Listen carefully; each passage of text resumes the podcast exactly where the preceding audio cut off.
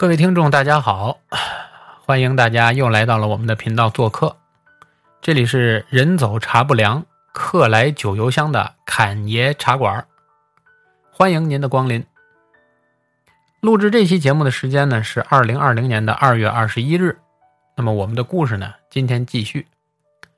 通过我们对上一期节目的收听率上来看啊，我们发现上期节目的收听率并不高。原因其实我们也明白，主要是因为上一期节目的话题呢做的有点太历史硬核了。除非特别对历史感兴趣的朋友，可能大部分人对于那块历史都比较的晦涩。所以我们准备呢，把我们后面本来要继续进行的这个话题的文案要重新更改一下，啊，把文案要写的尽量更加通俗一点。通俗易懂，而且要更加轻松一些，所以我们暂时先把原来的这个要计划更新的这个节目呢，要往后延期一下。而我们这期节目呢，要重开一个话题，啊，大概会这个话题应该是大家比较感兴趣的话题，也是最近被炒得很热的一个话题，我们也算是贴了一个热点。嗯，这期节目讲什么呢？我们要讲中国历史上的庚子年。二零二零年啊，农历是庚子。庚子年，对于所有了解或者喜爱中国历史的朋友来说，总觉得庚子年是个不平凡的年份。因为确实，如果细数中国历史上许多个庚子年，确实，每个庚子年都会或多或少的发生一些所谓的大事件，而这些大事件呢，阴差阳错的，又似乎彼此之间总有着某种冥冥之中的联系，所以很多好事者吧，就把庚子年呢称作中国历史的坎儿年。啊，坎儿这也是一个北方的方言。就是意思是，总是要到这一年，会遇到一些事情，会让人用力的去迈过去啊，不会一帆风顺。二零二零年，尤其是今年，春节时一场流行病的爆发，更让很多人对这个已经被淡忘许久的这个庚子年的传说呀，就深信不疑。而对于庚子年的这个传说，究竟是真实的预言，还是仅仅是个坊间的传说而已呢？咱们先不忙着下结论，啊，各位不妨随我踏上历史的列车，我们一起回顾一下中国历史上的连续的几个庚子年的故事。那咱闲言少叙，说走就走，咱们这趟车的第一站。就来到了我们今天要讲的故事的第一个庚子年，就是公元的一六六零年。公元一六六零年啊，是一个非常有意思的年份，因为这一年啊被大家记住，其实是因为它有两个年号，一个年号叫明永历十四年，另一个年号叫清顺治十七年。也就是说，在这个时期，啊，一六六零年的这个时期，中原王朝还是以大明王朝一统天下。但是此时的中国的东北部地区，啊，这个后金，也就是未来的大清，已经建立了他自己的国家。再往前说几年，从一六二七年开始，也就是明朝的天启七年。八月的紫禁城啊，就失去了往日的喧闹，显得肃穆而庄严。这个古老的大明帝国刚刚送走了他的第十五位皇帝明熹宗朱由校。朱由校享年仅仅二十三岁，而仅有三子三女，也都比他们的父亲先走了一步。也就是说。朱由校膝下的子女也都没存活，所以江山无法由子女来继承。所以根据《大明遗诏》，啊，根据祖宗立法，朱由校的弟弟朱由检就成为了这个残破的庞大的大明帝国的新的领航员。而朱由检的继位，也注定是为明帝国送葬的最后一任国君。可能说他的名字大家不太熟，朱由检可能很多人不知道是谁。但是如果说他的国号啊年号，大家肯定很熟，这就是著名的崇祯皇帝。此时的大明帝国呀，其实早已经破败不堪，在辽东。女真人，也就是刚才我们所说的后金啊，已经去攻下了沈阳城和广宁城，对着仅一步之遥的山海关虎视眈眈。在陕西，关中农民王二举起了反叛明朝的大旗，召集了五六千人马，而且也有愈演愈烈之势，在四川。川贵土司进行了一轮又一轮的叛乱，甚至一度攻占了重庆。在这样风雨飘摇之际登基，面临的重重困难是可以想象的。所以，刚刚继位的崇祯帝并不轻松。但是和他哥哥朱由校对权力几乎毫无兴趣的。表现完全不同。这个十六岁刚刚继位的少年天子，对于治国充满着斗志和梦想。他就像自己先祖洪武帝朱元璋和永乐帝朱棣一样，想有一番作为。于是，在他刚刚继位时，啊，他麾下的这些大臣们就为了他定定义了很多年号。当时呢，推举上来有四个年号，有什么呢？叫乾盛、兴福、咸嘉和崇祯这四个年号。朱由检看后啊，毫不犹豫的直接选择了第四个，就是崇祯的这个年号，因为它代表着朱由检对哎朱由检对这个帝国幸福美满的祈愿。另外啊，崇祯这个年号。崇祯这两个字谐音就是重振，意思是重振河山的意思，蕴含着刚刚继位的崇祯皇帝希望通过自己的努力重振大明朝曾经的辉煌。但是，灾难并未就此止步不前。公元一六一五年，山东大旱，也就是。永历四十三年，紧接着四十六年，广东爆发了雪灾。太昌元年，淮北大饥；天启四年，广州民变；天启五年，延安雪灾；天启六年，苏锡常风灾水灾。也就是说，从万历四十三年开始，一直到。天启皇帝这连续多少年，大明的江山就一直灾祸不断，山河破碎，风飘絮。但是没有人想到，这一连串的天灾竟然全都是关联在一起的。而这一连串的天灾，在崇祯皇帝继位时，其实也仅仅是个开始。天启七年，陕西北部爆发了罕有的旱灾。随后，旱区逐渐蔓延到全国各地。崇祯三年，陕西全省大旱；崇祯四年，河南大旱；崇祯五年，山西大旱；崇祯十年，河北、山东大旱。旱区啊，逐渐由东向南逐步推进。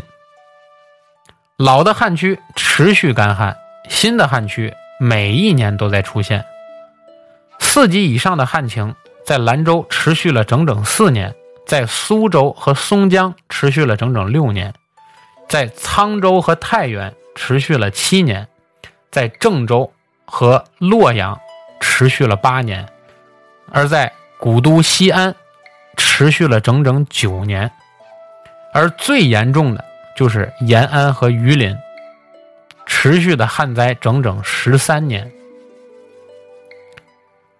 明帝国自北向南，几乎每一个省、每一个府都有大旱的记录。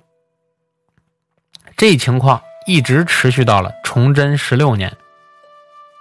转过年来，全国各地的旱情开始有了明显的好转，但是已经来不及了。随着大旱一起离去的，还有明帝国和崇祯皇帝自己，因为在崇祯十七年的时候。李自成和多尔衮，也就是说，李自成是农民起义，多尔衮是后金政权，就先后攻入了北京，大明朝就此灭亡。传统的历史观点认为啊，崇祯皇帝是应当肩负起一定历史责任的，对于大明的灭亡。另加上其他这个兄长天启皇帝。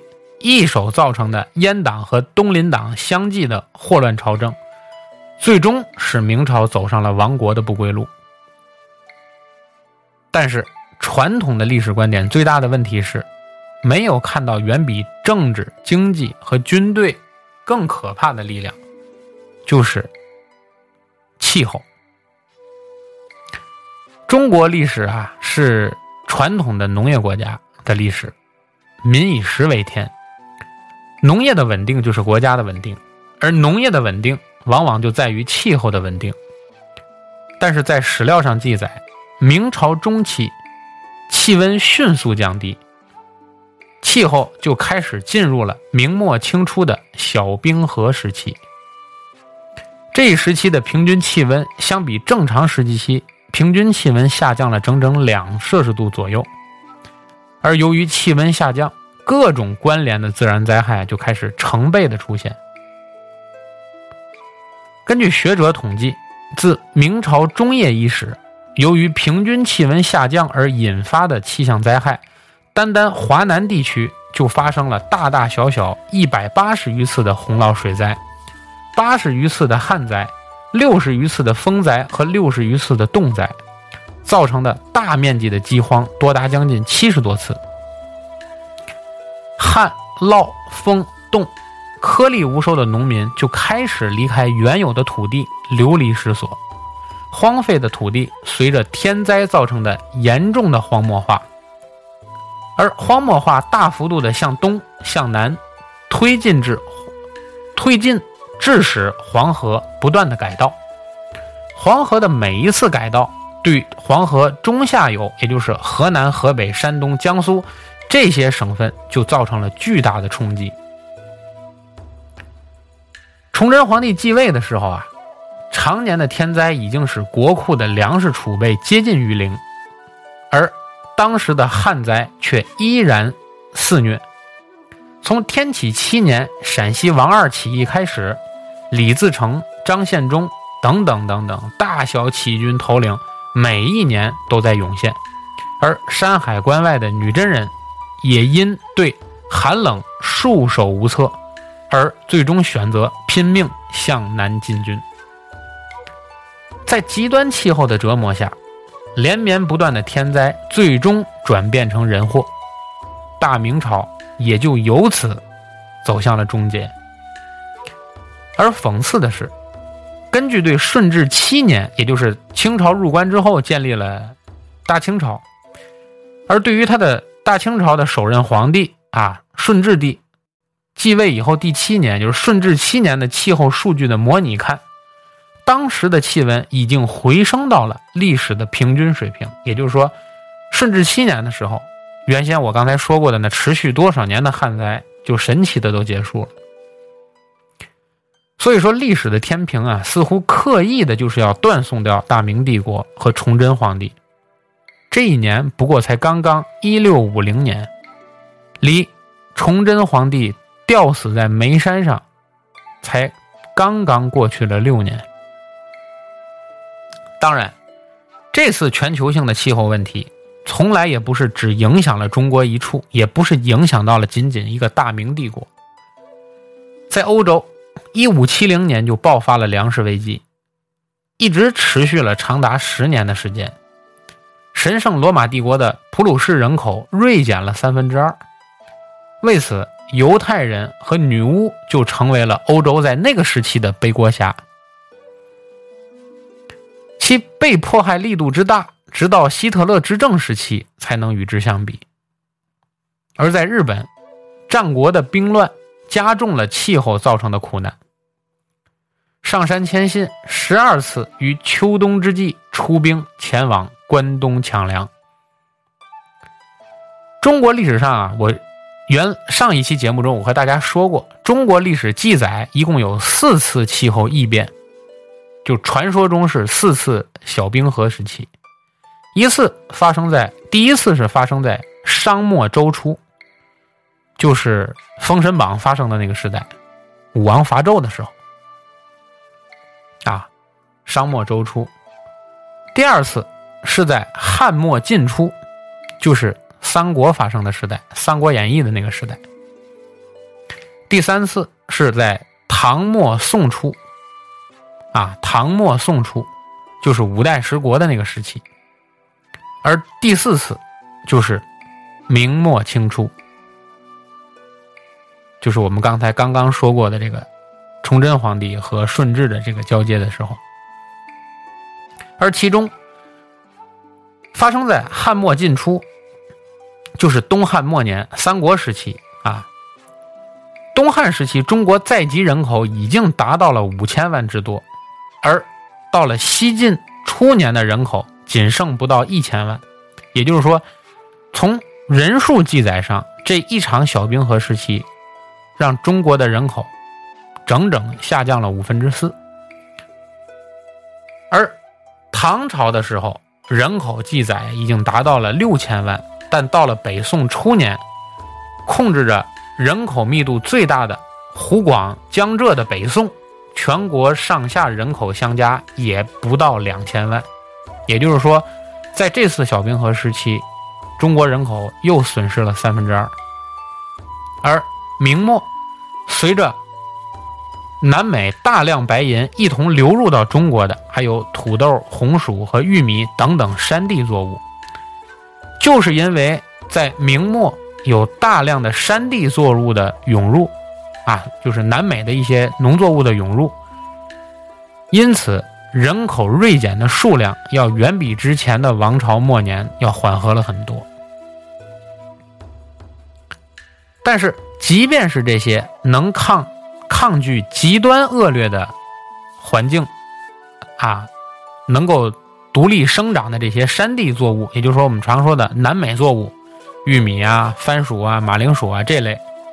啊，但是全国性推广也是一直到了清朝的乾隆年间才有，所以我们只能说，崇祯皇帝当时已经很努力了，在没有现代科学技术的加持上，可能换了谁在那个位置上，都逃脱不了亡国的这个灭亡国灭种的这么一个结局，而。在乾隆继位之后，中国所记载的这个历史上的这个气候变化，就包括到我们最后要提到的1960年中国所记载的这个自然灾害，其实与我们所说的这个小冰河时期都有关系。但也正是因为在明末，啊，我们大量的对外交易，引入了南美作物，啊，这些山地作物，所以使中国。在粮食上，抗拒自然灾害的能力强了很多。所以，我们刚才所讲的，这是历史上的第一个庚子年的巨大的变故，就是发生在一六六零年。这一这个时代，就是整个断送掉了大明帝国。而我们要说的第二个庚子年，是六十年之后，因为六十年是一甲子嘛。也就是说，一六六零年再过六十年是一七二零年，这一年的年号是大清康熙五十九年。这一年啊，一七二零年是康熙皇帝在位的第六十年。这位八岁登基、十四岁亲政的有为皇帝，此时就在一七二零年的时候，俨然已经是。中国历史记载的信史之中，在位时间最长的皇帝。康熙皇帝一生啊，文治武功颇有作为，诛鳌拜、平三藩、收台湾、西征准噶尔，人称千古一帝。而此时的康熙皇帝啊，已经六十七岁了。在医疗条件相当有限的那个时代，六十七岁已经算是高龄了，人近七十古来稀。但是已近迟暮之年的康熙皇帝，并没有开始安享他的晚年，因为一生建功立业、大有作为、雷厉风行、戎马生涯的康熙皇帝玄烨，此时陷入了选择继承人的。痛苦抉择之中，史称“九子夺嫡”。康熙朝后期发生的九子夺嫡的事件，最终演变成了一次巨大的政治地震。而此次事件的导火索，就是元太子胤禛的废立。而究其根本原因，其实康熙本人是难择其咎的。不得不说。作为一个皇帝，康熙相当称职；而作为胤太子胤禛的皇阿玛，在太子的成长过程中，康熙对他的溺爱和纵容，最终导致了胤禛的堕落。太子胤禛啊，是孝成仁皇后所生。康熙与孝成仁皇后赫舍里呢，感情非常这个敦厚。啊，他们两个感情很好，可是天意弄人，赫舍里在生下胤禛之后就死于，就雪崩而死啊，就因为难产死掉了。赫舍里死的时候年仅二十一岁，当时的康熙呢痛苦万分，就把对妻子所有的爱和怀念都给了这个儿子胤禛，所以胤禛在刚刚满一岁的时候，啊。刚满周岁，康熙就直接把他册封为皇太子，而且带在身边亲自抚养。可以说，康熙对胤禛啊倾注了大量的心血。胤禛在四岁的时候出痘啊，就是出天花。一向勤政的康熙皇帝竟然撇下政务将近半个月，一直陪护在儿子身边。胤禛痊愈以后，又大张旗鼓的祭扫太庙。向天下臣民宣布喜讯。胤禛五岁的时候，康熙特意就找工匠重新修容了玉庆宫作为太子的东宫。而当胤禛到了真正该读书的年龄了，康熙就开始亲自的教他学习，还特意请大学士为师，为了增长他的见识，了解民间的疾苦。康熙每次外出巡视的时候，也要把太子带在身边。可以说，康熙就是在为他的帝国一心一意地培养一个称职的接班人。胤禛呢，也确实是聪明伶俐，经过一段时间的学习，文通满汉，武熟骑射。八岁时就能宣读满文节书，行猎的时候可以直接啊用弓射毙豹子。能够直接用弓箭射杀豹子，加上胤禛呢，这个太子仪表堂堂，所以皇阿玛康熙看在眼里，就乐在心里，就更加的恩宠。为皇太子读书而修缮了文华殿，为太子举行出阁讲书典礼，就再次亲选学问优长的汉人大臣担任太子的讲师。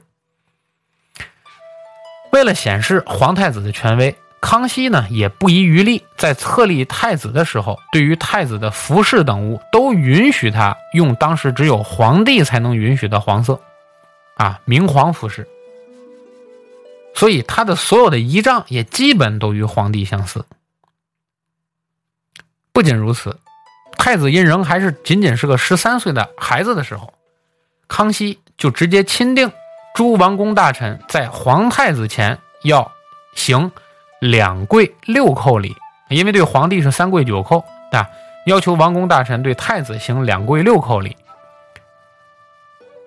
而且所有的官员到太子这个府门前必须下马。太子出门是直接跟皇帝一样走中门，不用走偏门。可以说，康熙皇帝对这个皇太子的宠溺和重视，超过于他旗下的任何一个皇子，几乎到了无以复加的地步。可是，这过多的爱，在胤禛的成长过程中，却慢慢的演变成了害。一点一滴的养成了他恃宠而骄、暴力不仁的性情。应仍呢，享受到了太多的爱和特殊的待遇，却丝毫不懂得付出爱。康熙二十九年，就是公元一六九零年，康熙亲征噶尔丹，在归途中生病了，他就十分的想念太子，想招他到行宫来。没想到这个应仍啊，见了父亲没有一点忧愁之之色啊，毫无忠君爱父之念。这件事情让康熙心里是一直耿耿于怀。而康熙四十七年，在康熙去这个巡行的途中，年仅八岁的十八阿哥由于病重就死了，夭折了。而太子胤仍对于弟弟的死如同没事一样。啊，没事人一般，根本就不关心这件事情，让康熙非常的气愤，就亲自责备了胤仍，作为兄长，毫无兄弟友爱之情。而胤仍呢，不但不会反躬自省，还蛮横的去顶撞了父亲，最终使康熙痛心疾首。此时，康熙也就产生了。废立太子的这个想法，而事实上，胤禛还不仅仅如此，在平时的生活中，胤禛是骄奢淫逸，啊，周围人对他也是怨声一片，而对于臣民百姓呢，胤禛是经常肆意殴打，以至于手下兵丁基本上就没有被他毒打过的人，而且随意的截留这个地方和海外。对于皇帝的贡品，放纵属下，敲诈勒索等等等等，所以当这种种恶行最终汇报给康熙皇帝的时候，康熙的心里可以说不仅仅是用失望来形容了。但此时的应仍仍然不知收敛，在康熙巡行回京途中，每至夜晚都到康熙的帐外，从缝隙中向内窥视，这种行为。最终让康熙忍无可忍，决定了废除太子。康熙在废除太子的时候呢，当着文武大臣和所有的这个阿哥啊，这些就是皇帝的这些儿子们在面前就细数了太子的罪状，而且是边说边哭，最后呢，竟然气得昏倒在地。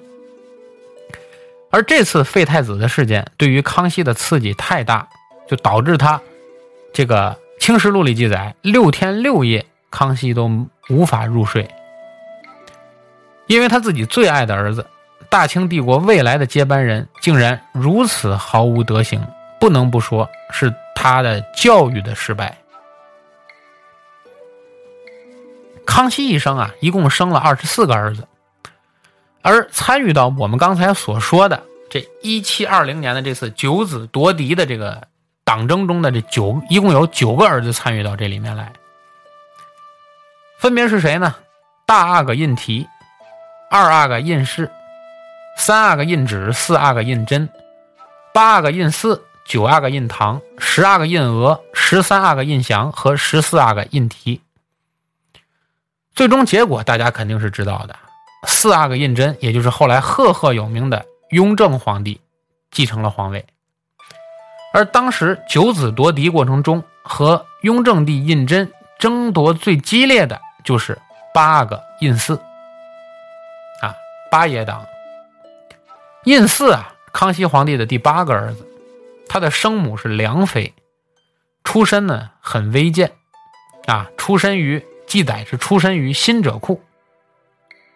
新者库其实是一个满语，啊，满文，满文发音呢，大概类似于叫新杰库这么一个音，它什么意思呢？就是是王公和皇室的仆人，所以这个胤祀其实从因为这个从他母亲的身世上看，其实应该就是皇宫的一个仆人。清朝的时候讲究啊，子以母贵，母以子贵，所以在这一点上，八阿哥可以说其实明显的就是矮了其他兄弟一大截儿。但是胤祀这个人呢，天资聪颖，而且才华优郁，待人很宽和，人缘很好。朝堂上下呢，对于胤祀几乎是交口称赞，人称八贤王。康熙呢，在一废太子之后，就命诸臣去推举新太子。当时的朝堂上下基本上是公推胤祀，就大家都推荐胤祀，说明啊，胤祀当时是。人心所向的胤祀呢，是阿哥党的首领人物。所谓阿哥党，就是针对太子党所言，因为太子党就是胤禛的那边啊。而阿哥党当中有不少的朝廷重臣，当然也有胤祀的弟弟，九阿哥胤堂、十阿哥胤额、十四阿哥胤禛啊，等等等，哎，那个十四阿哥胤禔。可以说是当时朝廷中的一股非常强大的势力集团。然而，相比四阿哥胤禛，胤祀集团就太过出风头了。所谓“木秀于林，风必摧之”。康熙连自己最心爱的儿子皇太子的权力过甚都会心有不满，何况八阿哥这个母亲出身就很卑微的儿子。又因为呢，曾经有一个相面人，这个人叫张明德啊，他曾经呢替胤祀算过命，说这个人啊，说胤祀啊，面容啊，这个面相贵不可言。而这个说法就被不怀好意的大阿哥告诉了康熙，康熙一怒之下就下令凌迟处死了张明德，并且削去了胤祀的爵位。可以说，一废太子的时候，本来胤祀是希望最大可以继任成为太子，但是终究因为康熙对于旧太子念念不忘，又因为张明德这件事情的获罪而受到了打击。可是时候不长，康熙又二废了太子。在二废太子之后啊，群臣还是支持八阿哥胤祀的，而康熙。对八阿哥这个儿子，就一直是处于一种提防的状态。大概在康熙五十三年的时候，康熙过生日，胤祀呢因为母亲的忌日的原因，不能亲自来拜寿，而派人送去了两只将死之鹰，就是两只鹰，但是这个鹰呢，好像年龄比较大了。康熙对这个事情非常愤怒，就骂胤祀不忠不孝。啊，也是由于这件事，基本上就让他们父子之间的感情啊恩断义绝，而且停发了胤祀的这个爵禄和俸禄。以康熙的睿智，不可能不知道这件事事出蹊跷。但是他非但不命人去调查为什么八阿哥会送来两只死鹰，而是借题发挥啊，直接就把八阿哥打倒了。说明他此时其实心里已经有了帝国合适的接班人的人选。而八阿哥皇八子在朝堂上下的这个好名声，对于当时依然健在的康熙皇帝来言，其实是个不小的威胁。同年，八阿哥胤祀呢偶感了伤寒，几近毙命。而康熙当时在承德，在圣旨中只是批复了一句话，叫“晚立医治”，啥意思呢？就是能治就治。所以说，可见此时康熙对于八阿哥也是尽量要冷处理了。后来呢，因为康熙御驾。回畅春园，在路上会经过胤祀居住的园子，而此时胤祀已经病得不省人事了。啊！然而康熙依然要让其他的儿子把这个八阿哥拖着病体啊，要拉回京城去。当时康熙的要把这个生病的八阿哥拉回京城的原因是什么呢？是不希望路过的时候碰到不好的事情。啊，康熙啊是个讲求迷信的帝王，他尽量远离这些可能会带来晦气的事情。而至于八阿哥的死活，他其实此时已经完全不放在心上了。但是胤祀命大，这次得病呢，并没有要了他的命，他还是活了回来。但是从此以后，他自己也知道，他不会再有希望继承康熙的大业了。后来，康熙下诏恢复了胤祀的爵位和俸禄，但是胤祀在康熙朝只是背了而已。事实上，到这个时候，朝臣还是在暗中支持这个八阿哥胤祀的，包括大学士李光地，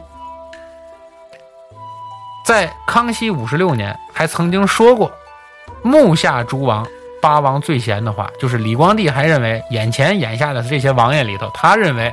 还是八阿哥胤祀最为贤明，而在胤禛继位，啊，就是康熙这个这个康熙死后，雍正帝继位之初，为了稳定人心，雍正还特意加封了胤祀，连亲王啊，封为亲王。而胤祀呢，倒也没犯什么大错，却因为种种的欲加之罪，最终被他的四哥，就是这个雍正皇帝治罪了。剥夺了他的权禄啊，剥夺他的爵位，而且消除了他的宗族，而且给他被迫改名叫阿契那。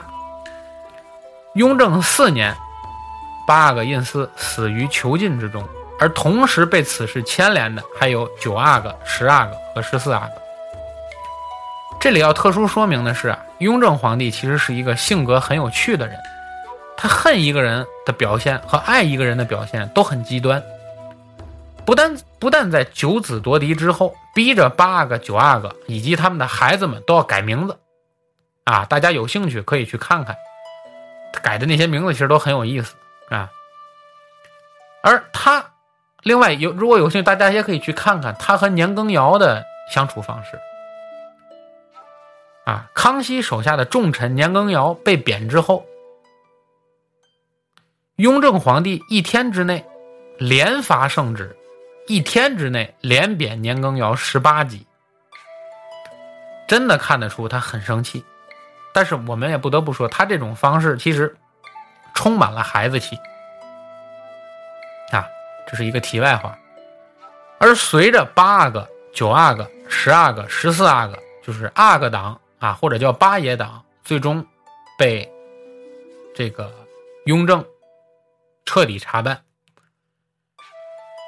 康熙末年到雍正初年的这个九子夺嫡，这才真正画上了句号。所以说，我们这个故事讲述的第二个庚子年，就是一七二零年，也就是清康熙五十九年发生的故事，就是这个九子夺嫡。故事继续往下发展。话说又过了六十年，到了一七八零年。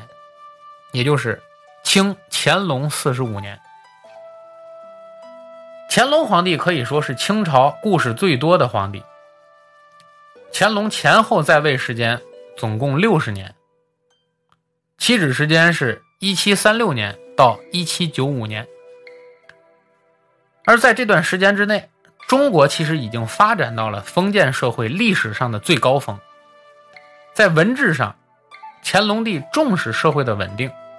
继续实行雍正帝推行的摊丁入亩的制度，同时五次赦免天下的钱粮，三免八审的漕粮，减轻了农民的负担，起到了保护农业生产的作用。同时，在乾隆朝时，中国的人口大幅增长。乾隆五年，也就是公元一七四零年，中国历史上人口首次破亿。啊，突破了一亿人口这个大关，而到了乾隆五十七年，就是一七九零年，也就是说仅仅五十年之后，中国人口突破了三亿。这是乾隆皇帝的文治。而武功上，乾隆皇帝平定了准噶尔和大小和卓的叛乱，正式将新疆纳入到了中国版图，而且反击入侵，抗击这个捍卫了西藏领土的完整。啊，平定了林爽文叛乱，保护了台湾的统一，而且巩固了这个多民族国家的发展。所以啊，到了乾隆帝的晚年，乾隆皇帝就极度的自负，啊，非常骄傲，称自己叫十全老人。当然，他的自负是有根据的，因为他对中国封建王朝的贡献，确实也配得上他的自负。可以说，在乾隆在位期间，大清江山海晏河清，不仅是大清，而且几乎是整个中国封建社会发展的最高峰，就是在乾隆年间。但所谓月盈必亏，物至必反，也就是在我们讲到的这个庚子年，一七八零年的这个庚子年，乾隆皇帝就开始正式的重用了一个人。这个人不仅断送了整个乾隆朝的辉煌，也断送了整个大清朝的辉煌，甚至于可以说是断送了整个中国封建专制的辉煌。这个人，可能就是各位耳熟能详的一个大贪官，他叫和珅。和珅的故事啊，我相信大家都是耳熟能详的啊。这个人天生其实就是为了做官而生的。为啥呢？因为这个人官运实在是太旺了。我们先看看，在这个庚子年之前，也就是这个一七八零年之前的和珅在做官这件事上究竟有多顺。乾隆三十八年，也就是一七七三年，和珅就任库管大臣，管理布库。他从这份工作中就正式学习到了如何理财。他勤朴地管理着布库。啊，令布库的存量大增，这使得他最早得到了乾隆皇帝的赏识。乾隆四十八年，也就是一七七五年，两年之后，和珅就被提拔为乾清门的侍卫，十一月再次提升为御前侍卫，并正式任命郑兰奇满洲副都统，也就正式开始掌兵了。乾隆四十一年（一七七六年）正月，也就是又过了一年，任命和珅户部右侍郎。到了三月，就任命和珅做了军机大臣。四月，任命他做了总管内务府大臣。八月，就调任镶黄旗满洲副都统。十一月，就调任国史馆副总裁，赏一品朝官。而当年的十二月，就任了内务府总管内务府三旗官兵事务，赐紫禁城骑马。而又过了一年，一七七七年，也就是乾隆四十二年的六月，继续加任户部左侍郎，隶属吏部右侍郎。十月就兼步军统领。又过了一年，就加任吏部尚书。然后，这一年呢，由于被永贵弹劾，啊，被降了两级，监督崇文门的税务，总管行营事务。又过了一年，一七七九年，不但在原有降掉的那两级之之上恢复了原有的位置，还任命叫御前大臣，可以在上书房行走。由以上履履历啊，不难看出，虽然在一七七八年，也就是乾隆四十三年啊，和珅略有坎坷之外，何大人几乎是一年一个台阶儿，是坐着火箭上升的干部。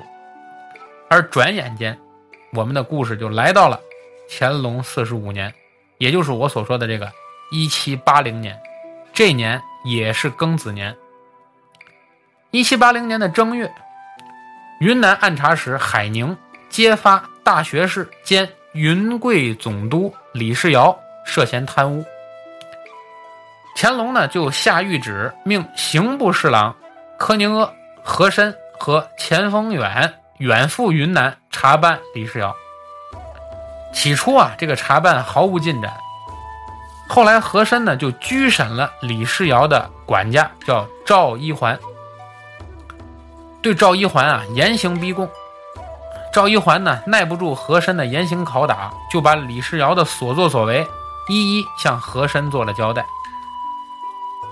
和珅把赵一环交代的事项全都笔录下来之后，又命人招来了云南李世尧属下的各大官员，当着他们的面就宣告了赵一环的这个供述。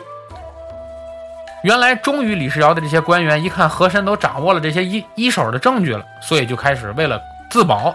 纷纷出面，就开始指控原先他们的这个云贵总督李世尧的种种罪行，啊，就连曾经向李世尧行贿的那些官员，也要站出来声明自己是被迫行贿的。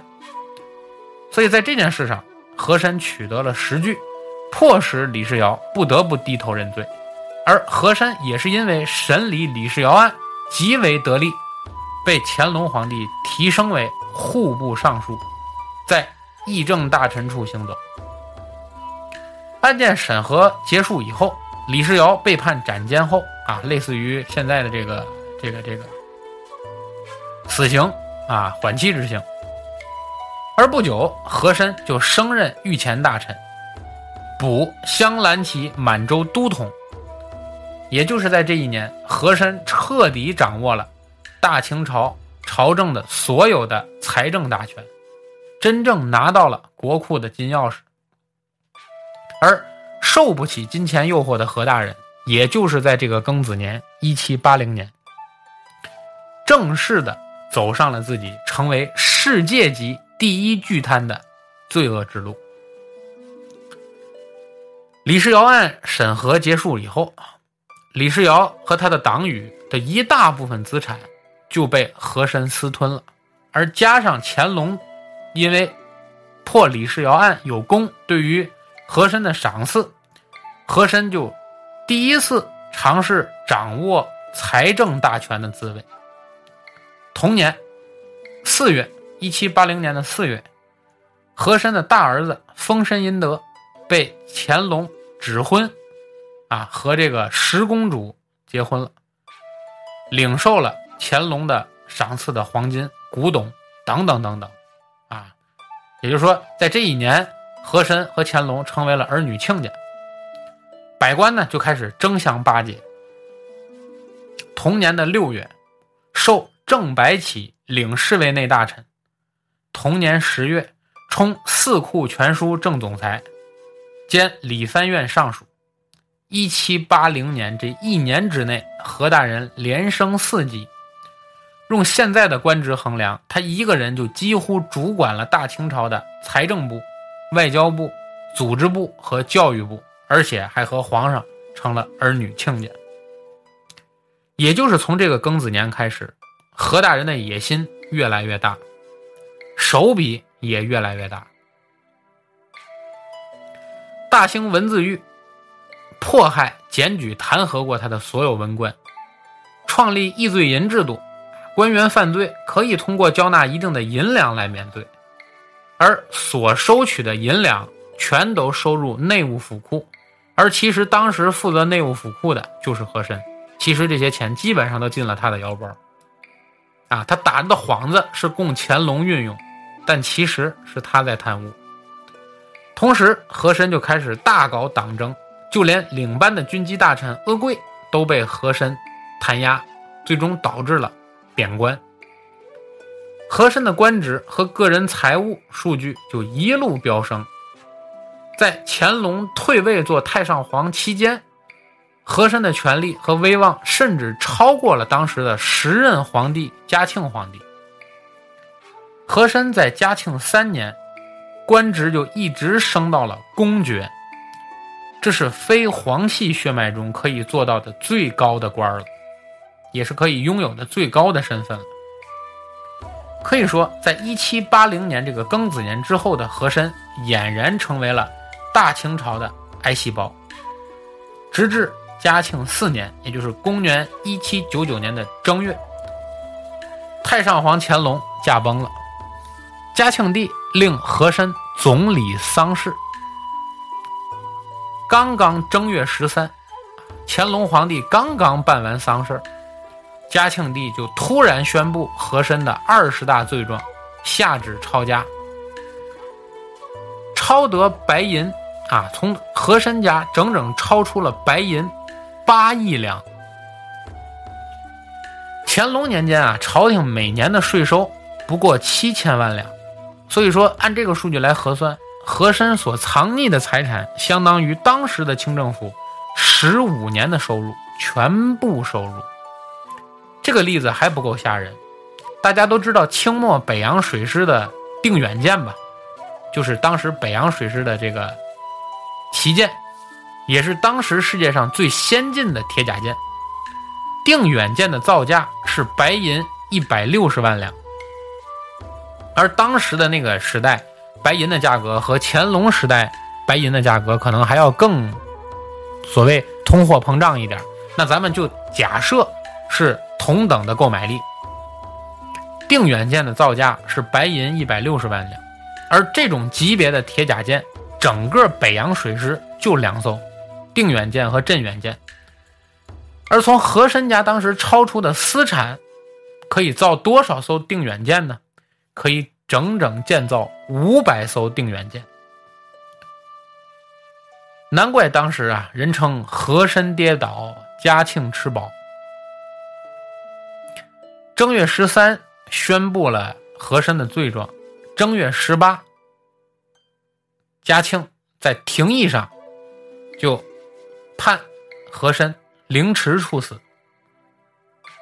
而不过此时呢。固伦和孝公主和刘墉，就是我们所说的刘罗锅，这些人就出面去建议，说和珅虽然罪大恶极，但毕竟担任过先朝的大臣，应赐和珅在狱中自尽，而最后赐和珅在自己的家用白绫上吊自杀了。其子长子封神殷德因为迎娶了乾隆皇帝的第十女。就是我们刚才所说的固伦和孝公主，幸免得到了幸免连坐，没有被连坐。而为防有人借和珅案进行报复，刘墉就向嘉庆帝谏言，应该避免案件扩大化，妥善做好善后事宜。结果在处死和珅的第二天，乾隆呃嘉庆皇帝就发布上谕，声明和珅一案已经办结，不再大规模的。牵连百官了，让朝臣安心。也正是由于和珅的贪污和乾隆的骄奢，中国领先世界的历史，在一七八零年的这个庚子年，走向了拐点。而此时的欧洲，由于工业革命所带来的进步，正一步一步的把中国甩在后面。在乾隆皇帝花钱如流水的时候。